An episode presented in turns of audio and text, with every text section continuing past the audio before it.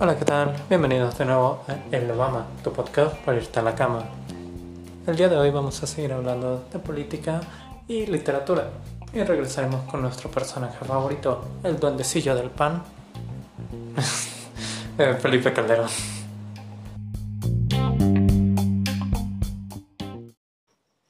El día de hoy no vamos a hablar de decisiones difíciles, porque pues nadie quiere ir a hablar a Felipe Calderón de Felipe Calderón.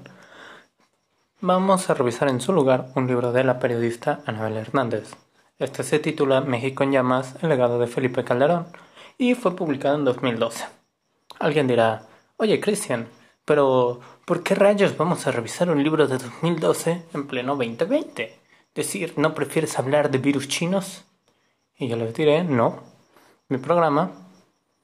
Y pues en mi programa se habla de lo que yo quiera.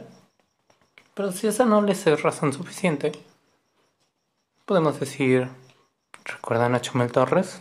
Ese carismático y fenomenal youtuber mexicano, genio de la comunicación. Bueno, hace unos días se le canceló un foro en el CONAPRED y además de eso, eh, le suspendieron su programa en HBO a partir de comentarios racistas. Chumel Torres decía que se le cortaba su libertad de expresión.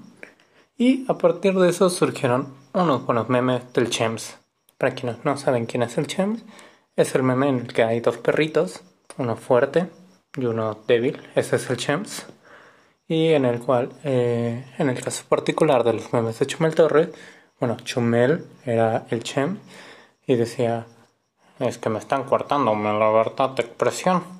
Y el perrito fuerte era Anabel Hernández diciendo cómo había publicado su libro y cómo había sido amenazada de muerte por eso. Y estas amenazas venían del propio Calderón a través de su secretario de Seguridad Pública, Genaro García Luna. Así que, con todo el tema de la encarcelación de Genaro García Luna hace unos días, creo que es más que conveniente poder hablar de este libro, ¿no?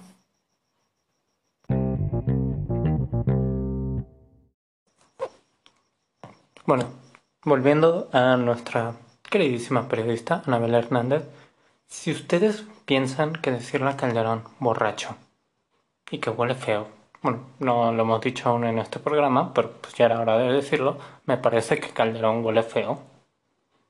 Eh, no es nada personal contra él, también Esteban Moctezuma me parece que huele feo. Eso sería un gran episodio. ¿Qué políticos huelen feo? Pero volviendo al tema, si hacer mofa de Calderón o los comentarios que generalmente se hacen de él parecen una crítica, agárrense, porque de verdad Anabel Hernández en este libro se encarga de destrozar a Felipe Calderón con una crítica de Davis, como diría la chaviza.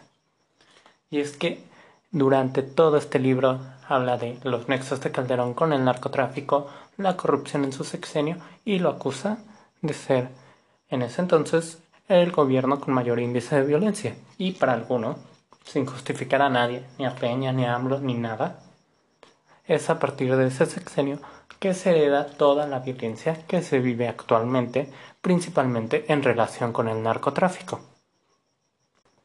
Y si hay un nombre para ilustrar toda esa violencia, es el de Genaro García Luna. De nuevo, uh, como en el episodio anterior que hablábamos del libro de Calderón, no mencionamos todo el libro, sino solo una parte de él. En este vamos a hacer lo mismo y nos vamos a centrar en el capítulo 5, sobre todo una parte en la mitad, que es cuando habla de una serie de televisión llamada El Equipo. Si alguien se pregunta por qué te enfocas específicamente en esa parte, bueno, es porque soy estudiante de comunicación y creo que algo que tiene que ver con la televisión es bastante interesante. Eh, y si para alguien eso no es suficiente, la verdad es que de nuevo es mi programa y quien decide de qué se habla soy yo y mi productor el Mikey. Así que si no les gusta el tema, culpan a Mikey.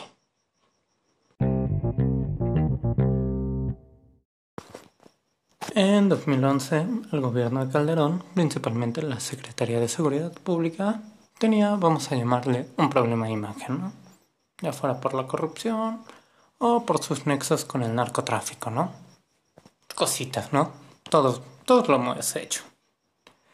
Pero bueno, el gobierno de Felipe Calderón obviamente no quería quedar así. Es decir, era un gobierno limpio. Calderón lo dijo en 2006, tengo las manos limpias. Y la mejor forma que se les ocurrió de limpiar su imagen fue, bro, vamos a hacer una serie producida por Televisa que se llame El Greco. Y alguien sí dijo, no, ese nombre está horrible. Y dijeron, bueno, el equipo. Y pues el nombre sigue siendo bastante malo, pero al menos sabes de qué trata, ¿no? O sea, si te dicen, oye, esta serie se llama El equipo, ah, ¿sobre qué es? Pues sobre un equipo de policía. Fue, fue un éxito ese nombre. Mira, de la serie no voy a hablar mal, porque ni la he visto, y porque sale Ponchito Herrera, y en este podcast queremos un buen Ponchito Herrera. Bastante guapo, bastante hermoso el hombre. Es, es un amor de persona, Ponchito Herrera. Así que de la serie no vamos a hablar. Vamos a hablar de aquello en lo que se basa la serie y de que pues costó nada más unos 118 millones de pesos, ¿no? Es decir, cosita de nada, ¿no? Y pues se usaron instalaciones de la Secretaría de Seguridad Pública y sometieron los papeles de otros organismos del gobierno, como lo son Marina o Ejército, en este combate contra el crimen organizado.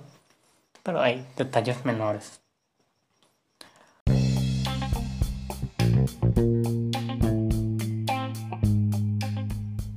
La serie fue supervisada por Alejandra Sota, quien era la directora de comunicación del gobierno de Felipe Calderón, y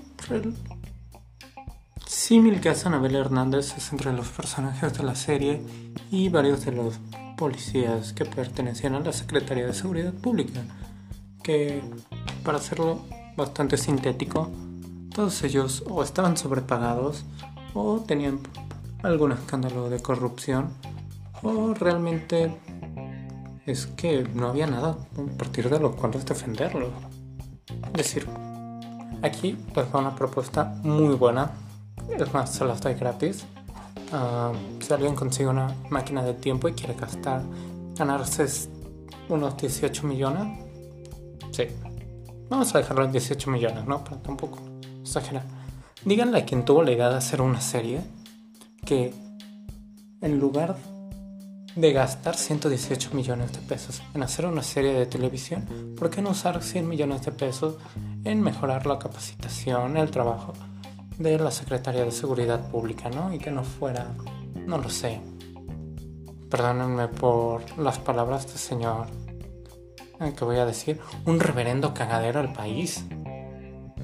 Iba a decir, este, rempámpanos y cosas así, pero me ganó el enojo. ¿qué les puedo decir? Ah, que realmente sí habla, creo, bastante mal de la Secretaría de Seguridad Pública, que en lugar de estar combatiendo al crimen organizado, fueran sus amigos número uno, y que, para, que pareciera que si los combatieran, pusieran a Ponchito Herrera, mi amor, a actuar que él era un gran policía que combatía al crimen organizado y al narcotráfico mientras que los verdaderos policías estaban recibiendo dinero de ello. Probablemente el narcotráfico financió ver cómo policías combatían el narcotráfico.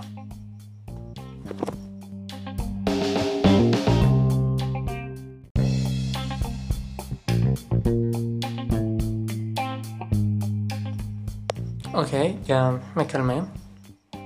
Perdón por, por eso.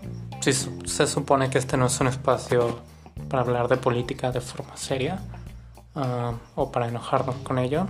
Realmente aquí la idea es como cotorrear y decir tonterías, ¿no? Hay mejores espacios de análisis.